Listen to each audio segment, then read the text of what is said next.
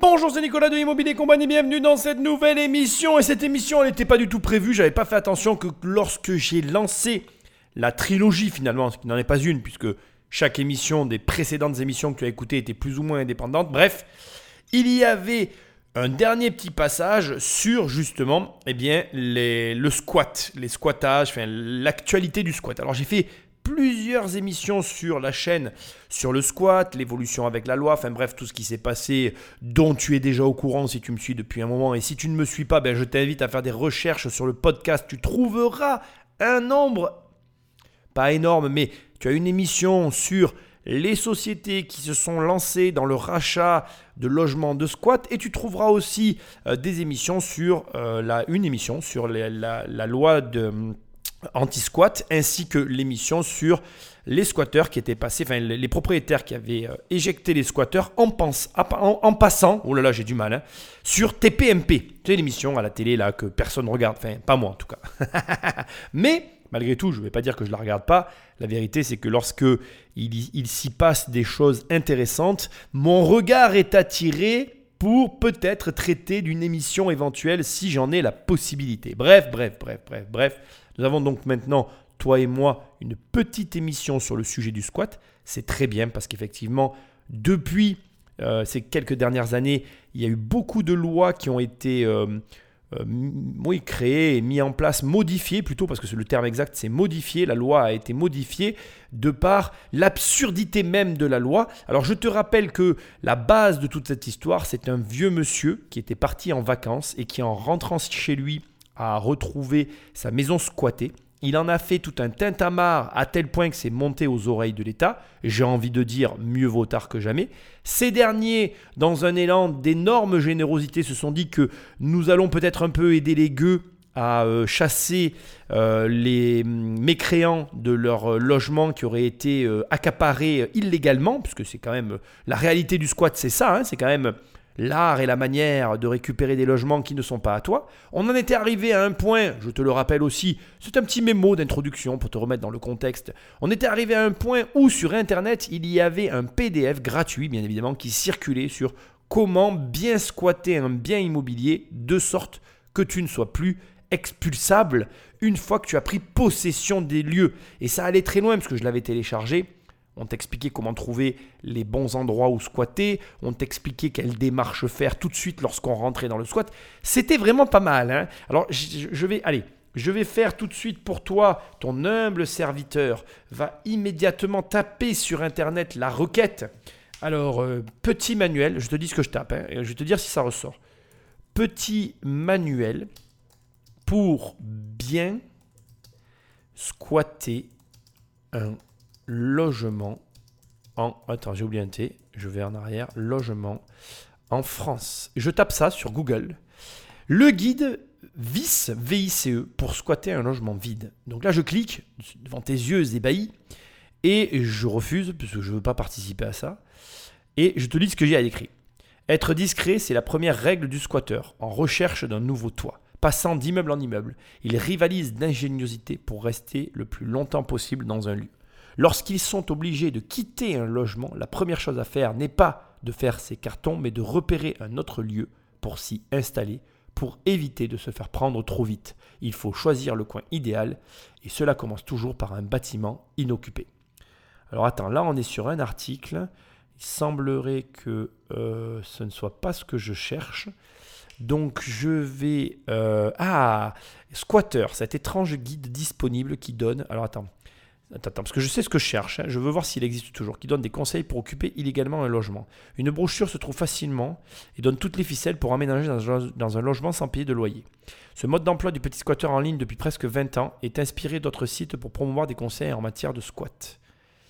Pour rappel, l'occupement Alors, pour rappel aussi, hein, là, il te précise que euh, pour rappel, tu risques 15 000 euros d'amende, mais pour rappel, ça n'est jamais appliqué, hein, puisque le squatteur, euh, n'est-ce pas, Enfin, le logement en France, euh, bon, ça a changé. Hein. Je, dis ça avec un peu d'ironie. Je, vais quand même être heureux. Mais je cherche mon PDF. Je ne le trouve plus. En tout cas, il est plus aussi simplement accessible qu'il fut un temps. Ainsi squatte-t-il. Là, il y a écrit Ah, ainsi squatte-t-il. Est-ce que. Si je l'ai trouvé. Introduction, méthodologie, cadre de la recherche, choix des échantillons, ça y est, je l'ai trouvé. Choix des outils de pré-enquête, ma démarche de restitution. Voilà, quelques constats, le COPS divergence, où avez-vous dit squat Donc là, j'ai trouvé, mais c'est pas celui-là. Non, c'est pas. Ah oui, en quoi le squat peut constituer une démarche citoyenne? En effet, j'ai choisi de réaliser ma mémoire du thème des squats suite à mon expérience, donc c'est pas ça. Il est moins. Ah, tu vois, il était plus facilement euh, disponible avant. Squat de table, quels sont. Nanana. Alors, attends, on va, on va essayer. Manuel. Je cherche en même temps que toi. Je le fais en temps réel pour que ce soit irréel. Manuel du bon squatter. PDF, là il ressort. Gratuit. Voilà, tiens, je tapais, c'est tombé tout seul. Le squat de A à Z. Ah, SquatNet. Il est toujours en ligne quand même. Hein.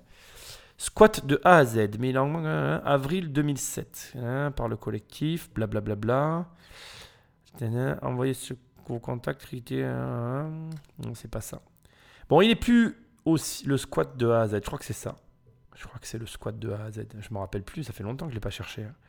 Le squat de A à Z, mise à jour 2019. Ouh, on a eu la mise à jour. Le squat est un guide pratique et juridique, loi française, qui donne quelques conseils pour ouvrir un squat et faire en sorte de ne pas se faire expulser trop vite. Une nouvelle version a été publiée 20 ans après sa première parution en 1999. 44 pages. Alors attends, le squat de A à Z. Alors PDF, on va taper maintenant PDF, le squat de A à Z. Ça y est. Attendez, hein, je, suis dans la recherche de mon PDF. Le squat de A à Z. Ça y est. Et eh ben voilà, je l'ai. Bon, alors en fait, il me suffisait de trouver euh, le titre. Je l'ai dans les mains. Il est toujours en ligne. Bon, de toute façon, tu le supprimeras plus maintenant. Hein. Moi, je pourrais le télécharger. Hein. Je pourrais le remettre comme ça. Je pourrais faire partie de ceux qui contribuent à la cause. Non, je rigole. bon, il est là. Écoute, bon, c'est une information que tu peux taper. Donc, si tu veux l'obtenir, 24 pages, celui que j'ai trouvé, en tout cas, ça a l'air d'être le bon. Tu tapes PDF le squat de A à Z ou le squat de A à Z gratuit. Le, manuel est toujours en ligne, rien n'a changé. Mais pour autant, à la fin donc de cette émission, nous avons euh, un petit passage sur le squat que je vais avec toi décrypter si tu veux bien. Ça sera donc la dernière émission, à mon avis plus courte que les précédentes. Bref, on va quand même passer un bon moment. Mais avant, et comme d'habitude, je vais te rappeler les usages. Va sur immobiliercompagnie.com. Dans l'onglet formation, il y a mes formations. Tu cliques, tu cliques et on travaille ensemble.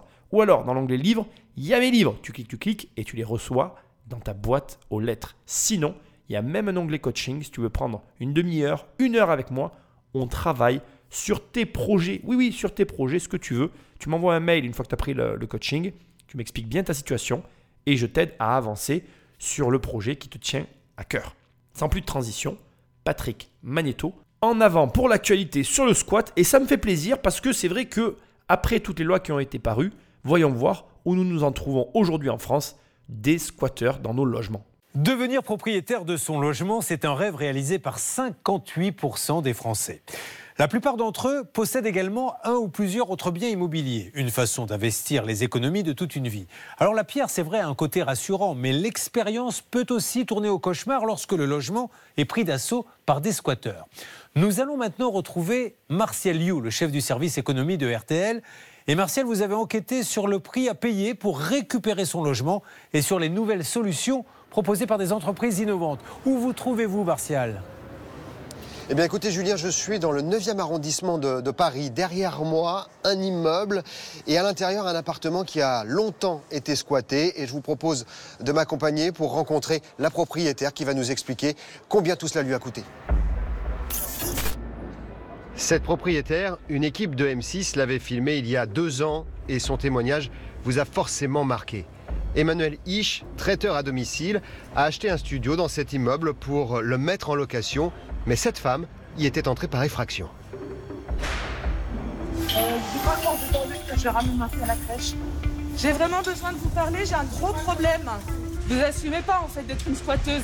Allez voir le juge. Bah oui, ça c'est sûr que je vais y aller voir le juge, bien sûr. Emmanuel a investi 195 000 euros dans ce bien.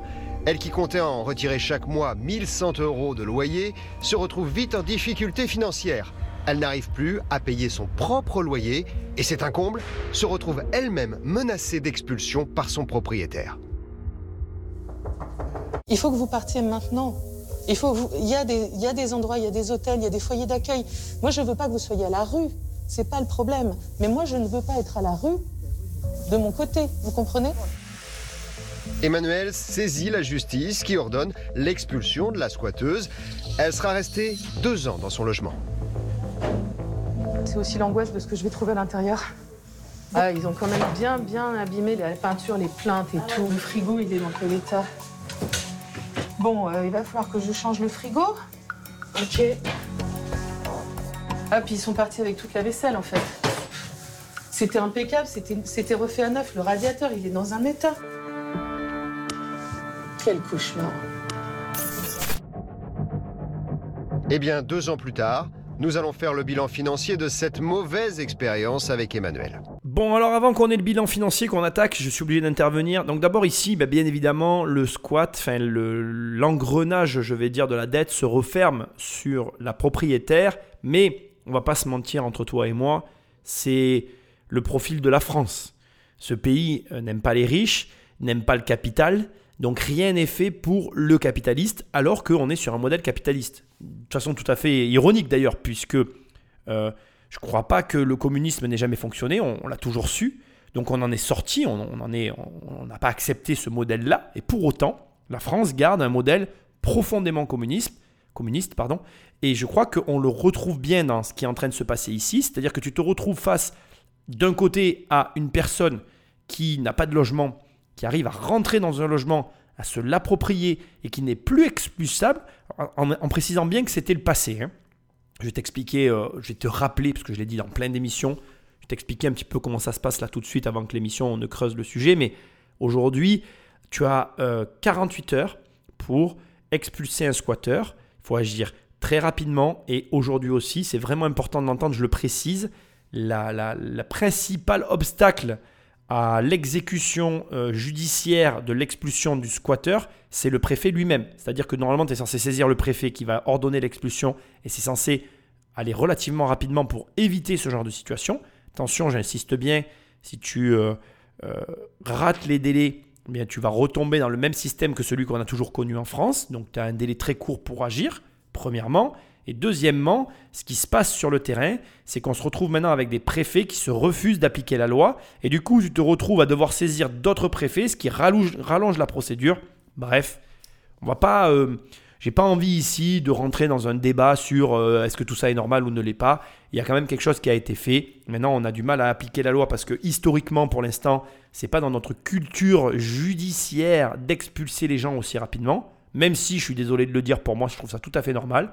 Aujourd'hui, entre le squatter et entre la personne qui a fait un crédit et qui fait l'effort de rénover un appartement, lequel des deux agit le plus pour la société, crée le plus de valeur pour la société et le moins un poids pour la société, bah, c'est le propriétaire, je suis désolé. Le propriétaire, il va payer de la TVA, il va euh, générer de l'emploi, il va, pour peu qu'elle voulait faire un Airbnb dedans, il va générer même du trafic et de la valeur ajoutée pour toutes les personnes qui y a autour, puisque si tu fais venir un touriste, ben, vraisemblablement, il va dépenser de l'argent sur notre territoire. Donc, euh, de mon opinion, mais c'est une opinion d'un capitaliste, hein, on va pas s'en mentir, hein, moi j'assume totalement ce que je suis, le, le comment dirais-je, le propriétaire, euh, n'étant même pas un poids pour la société, puisque c'est son propre capital qui est investi, rapporte de l'argent à son pays. Le squatter, lui, lui, en dehors du fait que, bien évidemment, il, est, il ou elle n'est plus dans la rue et, entre guillemets, ne fait pas tâche, il ne faut pas le prendre au sens premier du terme, ce que je suis en train de dire, je veux dire, personne ne prend plaisir à voir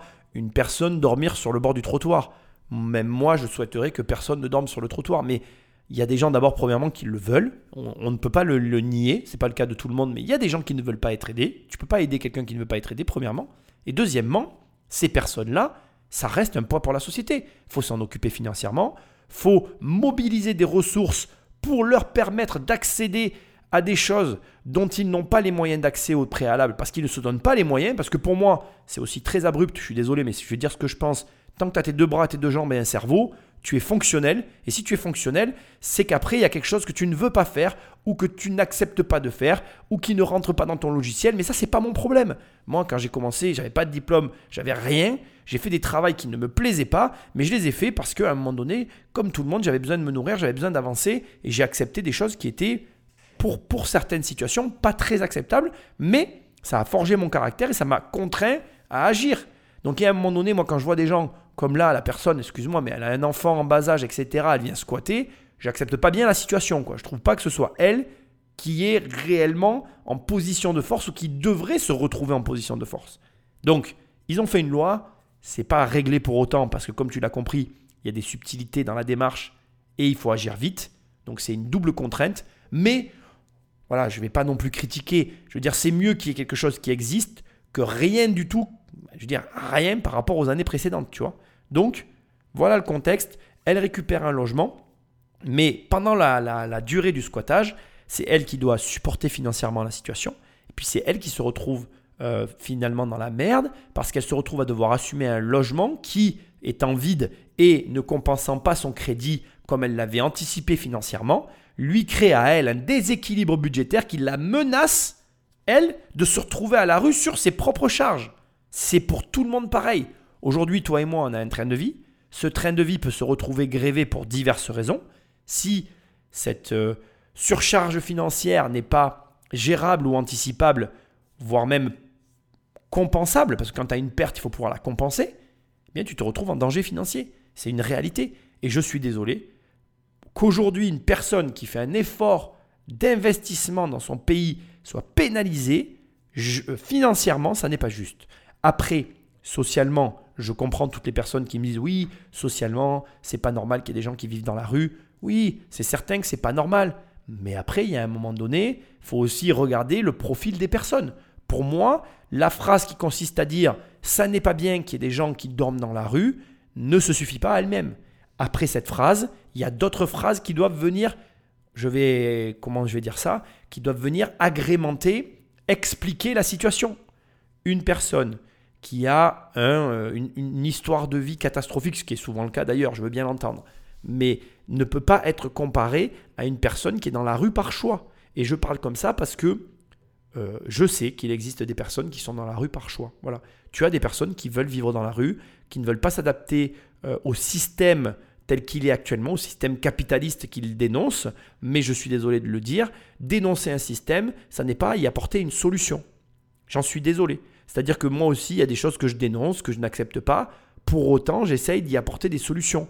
Je ne me contente pas de dire ah non, ça ne me convient pas, du coup, je vais me marginaliser et vivre dans la rue. C'est un petit peu facile parce que ces mêmes personnes-là qui se marginalisent, elles veulent le RSA, elles veulent les aides, les aides sociales, elles veulent quand même de l'argent pour pouvoir faire face aux dépenses qui se présentent à elles, pour pouvoir faire face à différentes choses. Donc tu ne peux pas dénoncer le capitalisme, rejeter, refuser l'argent, en vouloir de l'autre côté.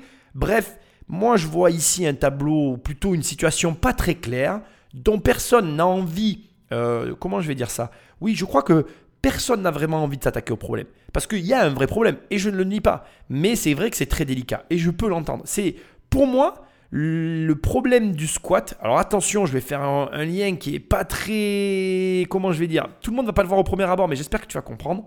Pour moi, la problématique liée au squat, aux personnes dans la rue, etc., etc., c'est un petit peu le même problème que le porno, la pornographie, parce que ce sont des problèmes auxquels personne ne veut s'attaquer frontalement, parce que derrière se cachent euh, d'abord euh, des réalités qui ne sont pas toutes euh, très simples à gérer, une pluralité de profils et c'est là où ça le bas blesse, euh, une prise de position très tranchée qui, apporte, qui n'apportera pas sur ceux qui vont se pencher sur ces problèmes-là, le, comment je vais dire ça, une, euh, une, image et, une, et, un reflet qui soit bénéfique pour eux. Je pense que euh, les personnes qui vont s'attaquer aux, aux problèmes de la rue, aux problèmes des gens qui se retrouvent dans la rue, vont devoir faire des choix très tranchés et ces choix, ils n'ont pas envie de les assumer. De la même manière que pour la pornographie, il y a des, il y a un sujet, il y a des choses à faire, mais personne ne s'y attaque parce que personne n'a envie d'être éclaboussé de cette euh, zone d'ombre qui entoure ces domaines-là. Et c'est très très très euh, triste et dommage parce que euh, on y gagnerait tous à, amener et à trouver de vraies solutions. Mais aujourd'hui, bon ben voilà, personne ne s'attaque au problème et donc on se retrouve comme là avec des situations sans queue ni tête dont on est tous d'accord qu'il y a une forme d'injustice des deux côtés, mais où la solution n'est pas aussi simple que ça à trouver. Emmanuel, dites-moi pour commencer, qu'est-ce qui s'est passé Depuis deux ans, on en est où alors, je n'ai toujours pas réglé la totalité des dettes qu'a engendré cette affaire. Alors, si on doit faire euh, la comptabilité, les comptes, on en arrive à combien Donc là, en fait, on parle de 24 000 euros euh, rien qu'en déficit de loyer. La remise en état du studio après le squat, donc ça a été euh, travaux, euh, nettoyage, beaucoup, beaucoup, beaucoup de nettoyage, 15 000 euros. En frais de justice, donc frais d'avocat, frais d'huissier, etc., 10 000 euros. J'ai euh, fait installer une porte blindée, donc qui m'a coûté 2400 euros. Donc si on fait l'addition de tout ça, on arrive à quelle somme? Là, j'ai un total de 52 512 euros. La moitié, c'est les loyers impayés. Qu'est-ce que vous pouvez espérer euh, récupérer sur ces 24 000 Euh, Sur les 24 000 euros qu'elle me doit, elle va m'en payer 3 000. Et encore, ça c'est ce ce que dit la commission de surendettement. Puis encore faut-il qu'on puisse récupérer cet argent, parce que quand la personne, comme par exemple mon ancienne squatteuse, est insolvable, de toute façon, voilà. Mais Emmanuel n'a pas dit son dernier mot. On a par exemple Elle compte récupérer une partie des loyers en attaquant la préfecture de police. Dans son ordonnance, la justice exige l'expulsion immédiate de la squatteuse avec le concours de la force publique. Mais la préfecture de police refuse d'obéir à cet ordre, raison invoquée, la squatteuse est mère d'un enfant.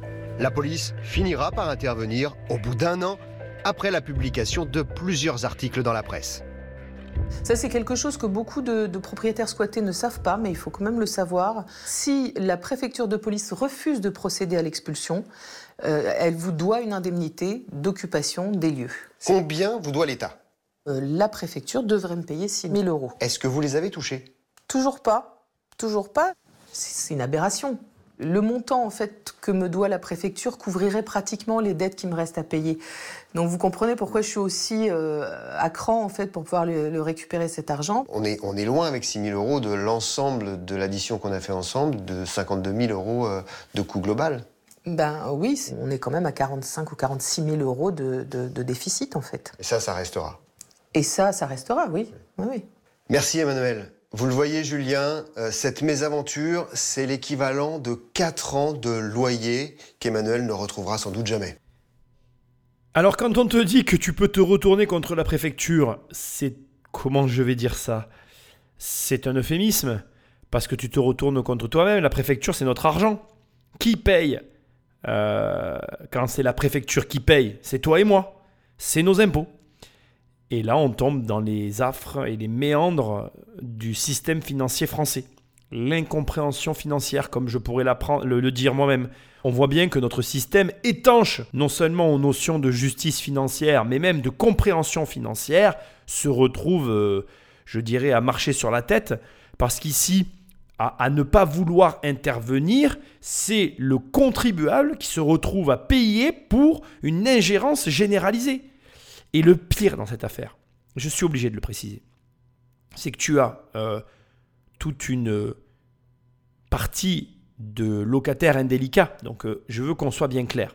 Et ça, je, veux, avant de partir sur ce débat-là, je veux amener une précision qui est pour moi essentielle.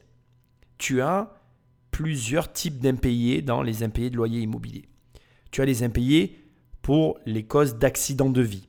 C'est de, de tout un tas de, c'est, inhérent à tout un tas de raisons diverses et variées, comme euh, le décès euh, qui entraîne un impayé, parce que quand tu décèdes, il faut normalement que tu comptes. Enfin, je veux dire, tu décèdes et tu dois payer aussi ton loyer, mais si tu décèdes en même temps que tu dois payer, enfin, tu commences à te dire, il y a un problème qui se pose. Tu as l'accident de vie, je suis licencié, j'ai plus d'argent, je suis dans la merde. Il y a plein d'accidents de vie qui aboutissent sur un impayé, qui sont euh, je dirais quand même une grosse partie des impayés qu'il faut mettre dans un coin qui, ceux-là, sont audibles, compréhensibles et qui, et qui impliquent une chose hyper importante, c'est que le locataire n'a pas la volonté de ne pas payer. Il n'a pas le vice en lui de se dire qu'est-ce que je vais faire comme démarche pour ne pas payer. Tu vois, ça vraiment c'est important de le préciser. Dans la masse d'impayés, il y a bien 80% des impayés qui sont liés à ce genre de situation. Et même si ce n'est pas l'accident, il faut comprendre que il y a un événement inopiné qui va générer un déséquilibre budgétaire pour le locataire, qui va entraîner un impayé, mais le locataire n'a pas de volonté de ne pas payer, n'a pas le vice ou en tout cas la fourberie qui consisterait à chercher des moyens détournés pour éviter blablabla. Donc ça, c'est un élément qu'on met dans un coin. Puis il y a les 20% restants, où là, on a le vice, on a la fourberie, on a la volonté de nuire, on a l'intention claire, quasiment dès le départ, de ne pas honorer ce qui est dû. Et donc, de qui on parle et euh, de quelle démarche il est question ici? Donc on parle déjà de personnes qui sont récidivistes, voire multirécidivistes. Je, je, parle d'eux comme c'était des criminels. Pour moi, ce sont des criminels. Il faut que tu saches une chose qui est très importante, et je veux que tu l'entendes, il n'y a pas de condamnation. C'est-à-dire que tu peux rouler à 180 sur la route et finir en prison, tu peux ne jamais payer un seul de tes loyers durant toute ta vie et ne jamais faire de prison. Alors, je tire un peu tout ça par les cheveux, mais c'est quand même assez euh, fou de parler comme je parle, et pour moi complètement euh, délirant, parce que pour moi, ne pas payer son loyer, c'est quelque chose de grave. Mais c'est mon opinion. Encore une fois, on va dire, oui, tu es propriétaire, bailleur, etc. Tu, es, tu as un parti pris. Peu importe. Personnellement, je m'en fous, je te dis ce que je pense.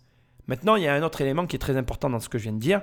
Le fait qu'il soit multi-récidiviste et qu'ils ont ne serait-ce que la connaissance, ou en tout cas, ils ont été confrontés à la situation, ils connaissent le processus, ils savent qu'ils ne risquent rien, qu'on ne va rien leur demander et qu'ils vont pouvoir continuer, réitérer l'opération, ça les amène à ne pas craindre justement de mentir et de tromper et de tricher, et donc ça les incite à reproduire.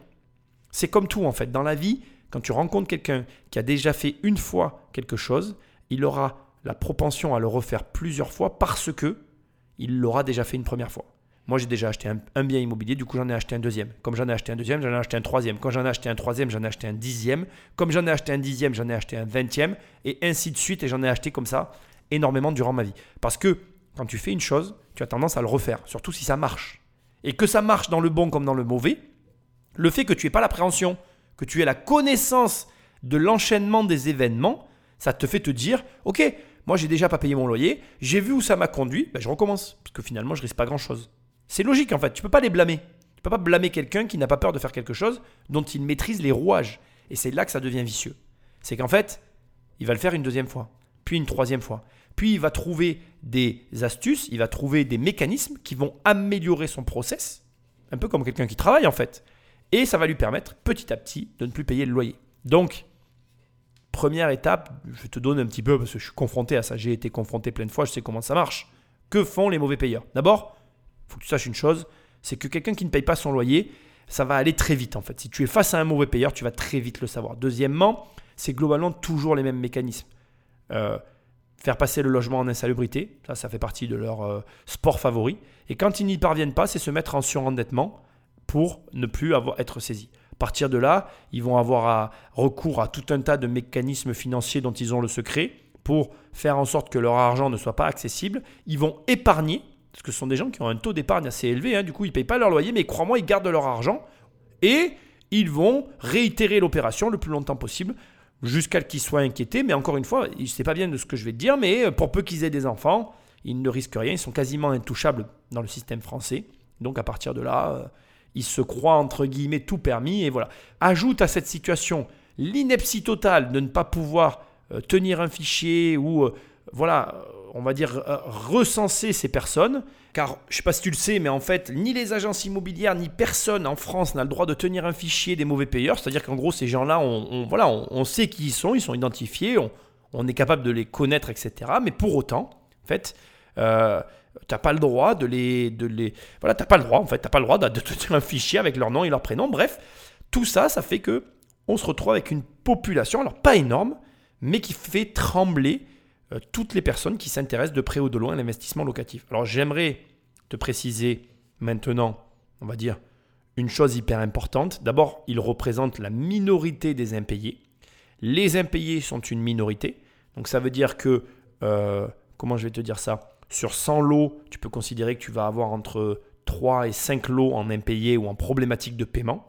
Ça fait entre 3 et 5% Deuxièmement, et c'est quand même important de recentrer le débat, ici on parle de squattage. Alors le squattage, c'est encore autre chose. Ça sous-entend que tu as un bien qui est vide, un bien qui est occupable et dont tu ne t'occupes pas pour le remettre à la location. Ce qui n'est pas le cas de cette dame qu'on est en train de regarder, puisqu'elle est en train de le rénover pour le remettre à location. Mais ce qui est intéressant, c'est quand même d'entendre et de comprendre que malgré tout, il y a eu quelque chose qui a fait qu'il y a eu un squat. Et je tiens à le préciser, je ne veux pas commencer à dire c'est la faute d'un tel ou d'un tel, mais garde en tête quelque chose d'hyper important, c'est que dans la location, comme dans les couples, ça n'est jamais la faute que de l'un ou que de l'autre. La faute, elle est toujours répartie à 50-50. Je sais que c'est pas bien, qu'on n'aime pas quand je dis ça, parce que quand on est squatté, en l'occurrence, on pourrait croire que c'est que la faute des squatteurs. Mais enfin, moi, je, quand je me penche sur des histoires de squattage et que je commence à avoir les détails de l'histoire, il y a toujours un point dans le cursus de l'histoire, enfin dans le déroulé de l'histoire, pardon, où j'ai tendance à me dire bon ben là c'est un peu limite quand même. Tu aurais pu faire le truc autrement et ça te serait peut-être pas arrivé. Sans aucun jugement de ma part, bien sûr. L'idée c'est juste de dire voilà, j'achète une maison, euh, elle est entièrement à rénover, euh, je la laisse pas ouverte aux 80 quoi. C'est plus la même époque. Alors c'est malheureux après. Certes, il y a un problème euh, d'État, il y a un problème de situation de pays, etc. On pourra en débattre et je l'entendrai. Mais c'est de notoriété publique. Tu peux pas me dire que tu n'es pas au courant. Moi, je sais qu'aujourd'hui en France, euh, il faut faire attention. Hum, je vais te donner juste un exemple qui est connu dans ma région. Euh, nous, ici, dans la région dans laquelle j'habite, on ne laisserait jamais traîner notre portefeuille, notre téléphone à la terrasse d'un café. Je sais très bien que le truc ne restera pas trois minutes sans que quelqu'un le prenne et se barre avec. Alors qu'il y a des pays où tu peux le faire. Après, je ne dis pas que c'est. Voilà, je ne vais pas commencer à juger la situation. Ce que j'essaye juste de dire, c'est que c'est de notoriété publique. Donc, maintenant, quand tu achètes une maison et qu'elle est dans un état, on va dire, euh, pas catastrophique, et où quelqu'un, même s'il n'a pas le même degré d'exigence que toi et moi, pourrait vivre à l'intérieur, bah tu sais que tu dois un peu barricader la baraque, que tu dois faire attention euh, de qui s'en approche parce que tu risques le squat. Voilà, c'est tout. C'est comme ça. On doit faire avec. Effectivement, Martial, l'investissement immobilier devient tout de suite moins intéressant, mais est-ce qu'il existe des nouvelles solutions pour euh, limiter ces risques de squat? Pour éviter le squat, il y a la solution traditionnelle, comme ici. Vous murez tout simplement la maison, vous attachez avec des chaînes. Et puis il y a une jeune entreprise qui a senti le filon avec une idée finalement toute simple, mais à laquelle personne n'avait pensé jusqu'ici. C'est installer des occupants dans les maisons pour dissuader les squatteurs. Cette nouvelle offre s'adresse principalement aux promoteurs immobiliers qui rachètent des maisons comme celle-ci. Ils vont les détruire pour y construire des immeubles à la place. Mais cela concerne également des bâtiments qui vont faire l'objet d'une rénovation globale, comme cette ancienne maison de retraite à Aisanville, dans le Val d'Oise. En attendant le démarrage des travaux, une trentaine d'étudiants ont posé leurs valises dans ce décor surprenant, et parmi eux, César. Bonjour César. Bonjour Marcel, ça va? Alors, faites-moi visiter un petit peu les lieux, là. Ça ressemble effectivement à un EHPAD Oui, ce qui est marqué restaurant, alors c'est quoi? Donc euh, actuellement, euh, c'est le salon, donc la salle de travail plus le salon. Donc il y a des canapés, des chaises longues.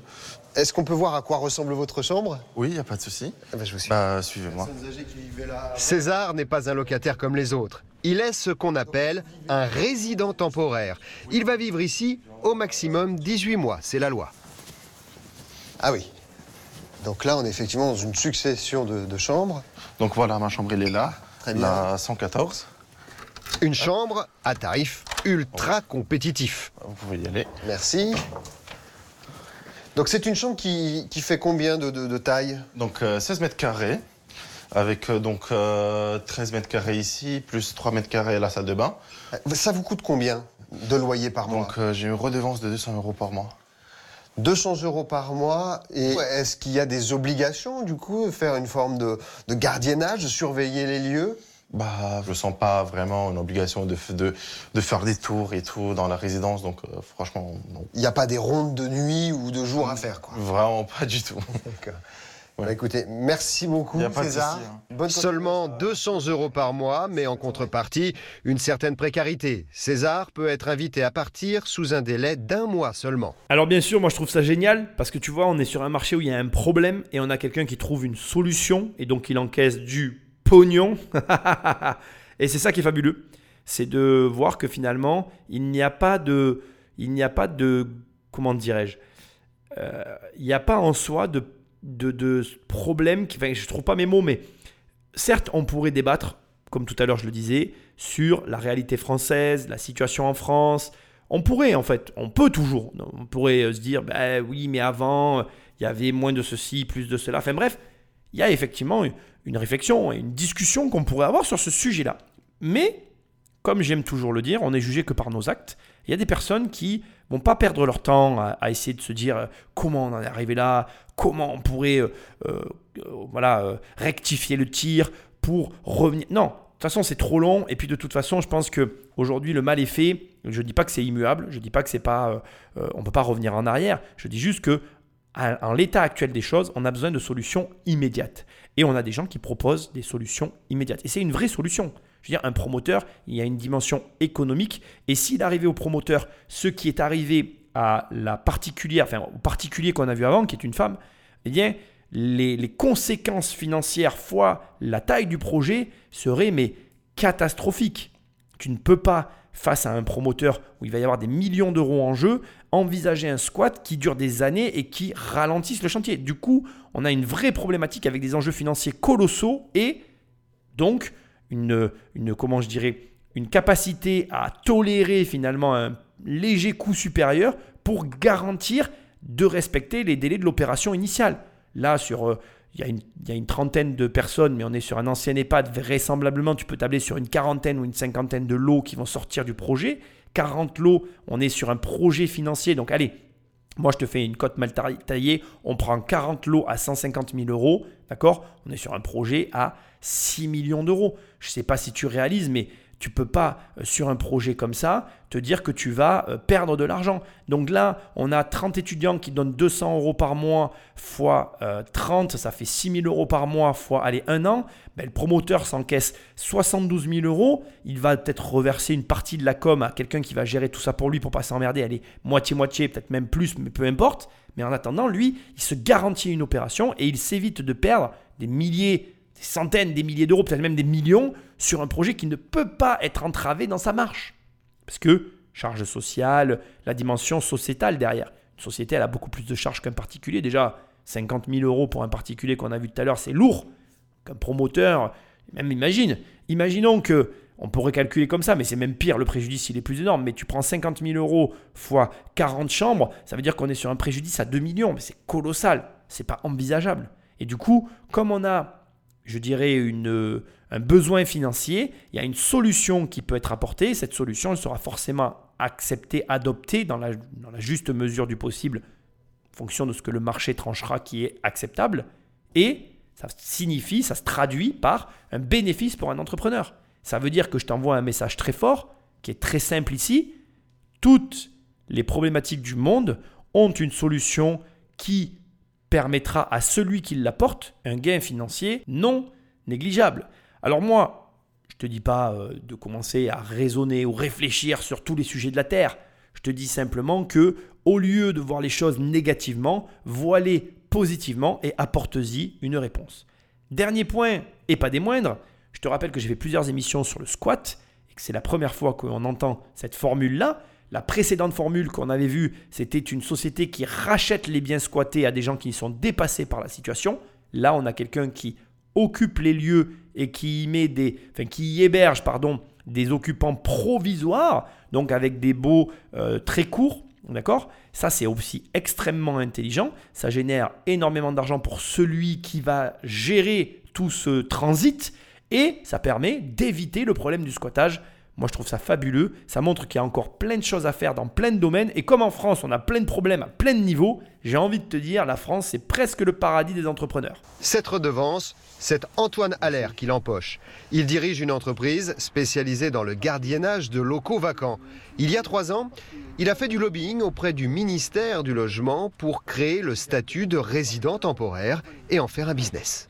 Nous, on se rémunère sur la base des redevances des résidents. Tous nos résidents en France payent 200 euros maximum, toutes charges comprises. Par mois Par mois, que ça soit Paris 8e arrondissement, Marseille, Bordeaux, Nantes, c'est le même prix partout. Et vous, vous ne vous rémunérez que sur la base de ce loyer de 200 euros par mois de chaque occupant Le modèle économique, c'est que le propriétaire, il ne gagne pas d'argent dans l'opération, il en économise. S'il avait dû mettre, par exemple, un agent de sécurité, euh, ça coûte pratiquement 15-20 000 euros par mois, mais ça ne l'aurait pas empêché d'avoir un squat.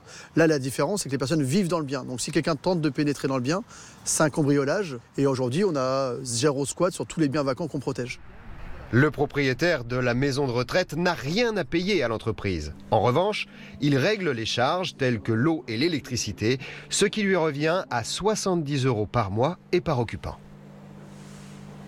Depuis 2020, l'entreprise a déjà géré 800 propriétés en attente de travaux, ce qui a permis d'héberger à peu près 6000 personnes de façon temporaire. Vous le voyez, Julien, finalement, cette solution, ce concept innovant, rend service à tout le monde. Putain, mais c'est génial ça rend service à tout le monde et c'est lucratif. Le mec reverse pas de loyer, donc il encaisse des loyers pleins indépendamment des propriétaires qui, eux, s'acquittent des charges. Et lui se charge juste de trouver finalement des, loges, des, projets euh, et des logements vides pour les occuper. Là, sur un projet comme ça, euh, on est sur 6 000 euros fois, euh, pardon, 200 euros, oui, ça fait 6 000 euros par mois, fois 30, fois 12 mois. Le mec s'est encaissé 72 000 euros sans personne en face, d'un coup. Il multiplie ça, c'est scalable, bah, bravo. Et là, tu vois que n'importe qui peut arriver à bâtir un business rentable en partant de rien. Et quand on te dit il a fait du lobbying ou je ne sais quoi, non, non. En fait, il a vendu son idée. Alors oui, c'est du lobbying, mais le lobbying en France, c'est pas un métier, c'est pas reconnu. Donc on va pas commencer à donner des noms à des choses qui n'existent pas. C'est simplement quelqu'un qui a eu une idée qui correspondait à un besoin. À mon avis, il avait déjà la clientèle. Il a validé auprès de l'État un modèle économique avec un résident provisoire. Donc, à mon avis, ils ont utilisé le statut de la convention d'occupation précaire qu'ils ont dû détourner. J'aurais aimé. Alors, je t'avoue que j'ai fait un peu des recherches, mais je n'ai pas trouvé euh, d'éléments euh, sur le sujet de cette émission. Alors, peut-être que j'ai mal cherché. Peut-être que j'aurais dû chercher euh, la, comment on appelle J'aurais peut-être dû chercher la société, mais bon, c'est pas grave, je vais quand même t'expliquer ça. Donc, la convention d'occupation précaire, c'est une redevance. C'est exactement ce que touche la personne. C'est un régime euh, juridique qui est relatif à certaines règles avec euh, une durée du bail euh, très courte et qui sont régies par l'article 1709 du Code civil. Voilà. Bon, après, il faut faire attention. Je, je pense qu'il faudrait plus rentrer dans le détail. J'ai pas envie euh, de dire des bêtises. Donc je préfère m'abstenir sur ce sujet-là. En tout cas, l'idée est magnifique. Je pense qu'elle est euh, largement, euh, comment je dirais, tu, peux largement t'en inspirer pour des problèmes auxquels tu serais confronté dans ton, dans ton travail. Ça veut dire que toi aussi, peut-être que dans ton métier, il y a des sujets, des points sur lesquels il y a des problématiques. Apporte-y une réponse et t'encaisseras du pognon. Indépendamment de tout ça, la loi sur les squats a changé à aujourd'hui. Je trouve très bien qu'on ait l'occasion d'en parler euh, avec cette émission-là. Je pense que malgré tout, tu as tout intérêt à agir vite et à bien t'entourer si jamais ça t'arrive. Et je pense aussi que tu dois quand même garder en tête que la France est faite de cette manière-là. Et c'est à nous de l'accepter et de composer avec. Il y a tout un tas de solutions qui s'offrent à toi, comme celle qu'on vient de voir, comme les sociétés qui te, rapportent, qui te rachètent les biens squattés. À toi après de prendre la meilleure solution par rapport à ta situation. On arrive à la fin de cette émission. Je te remercie d'avoir été fidèle au poste jusqu'à la fin. Laisse-moi des étoiles et un commentaire là où tu écoutes le podcast et prends le téléphone d'un ami pour l'abonner sauvagement à l'émission parce que c'est difficile de les référencer. Je te rappelle que si tu vas sur immobiliercompagnie.com, dans l'onglet formation, il y a mes formations, dans l'onglet livre, il y a mes livres, dans l'onglet coaching, il y a mes coachings. Enfin, on va clôturer tout ça avec un petit mot sur le squat. Bien évidemment, euh, ça fait partie du jeu. La France, elle est comme elle est. On ne va pas revenir là-dessus il y a des avantages et des inconvénients. Je veux juste te dire, comme j'ai pu le dire dans l'émission, que rappelle-toi que la faute n'est jamais euh, que portée par l'un des deux parties, elle est souvent partagée entre les deux parties. À toi d'être vigilant, à toi de faire ce qu'il faut pour ben, justement euh, réussir, je dirais, à, à éviter ce genre de problème. Je pense qu'aujourd'hui, on a tous les outils qu'il faut et les propositions, comme on vient de le voir dans cette émission, pour nous permettre de ne pas nous retrouver dans ce type de situation. Donc, garde les yeux ouverts et surtout, sois à l'affût comme ça des solutions qui sont proposées. Moi, je pense que de toute façon, la, loi qui est passée, même si encore une fois, j'insiste, mais je le dirai jusqu'à la fin, même si elle nécessite que tu sois rapide et euh, alerte, parce que c'est ça finalement, quand, quand, ton bien est squatté, tu vas avoir un délai très court pour euh, manifester le squat. Certes, c'est problématique, mais qui aujourd'hui, à l'époque à laquelle on vit, laisse des biens vides pendant des années J'espère personne et j'espère pas toi. Voilà. Bref, on en reste là. Like, partage, tu connais la chanson. Merci euh, d'être présent. Merci de m'envoyer aussi des émissions à analyser. N'hésite pas hein, si tu veux que j'en analyse certaines. Et puis je te dis à très bientôt dans une prochaine émission. Salut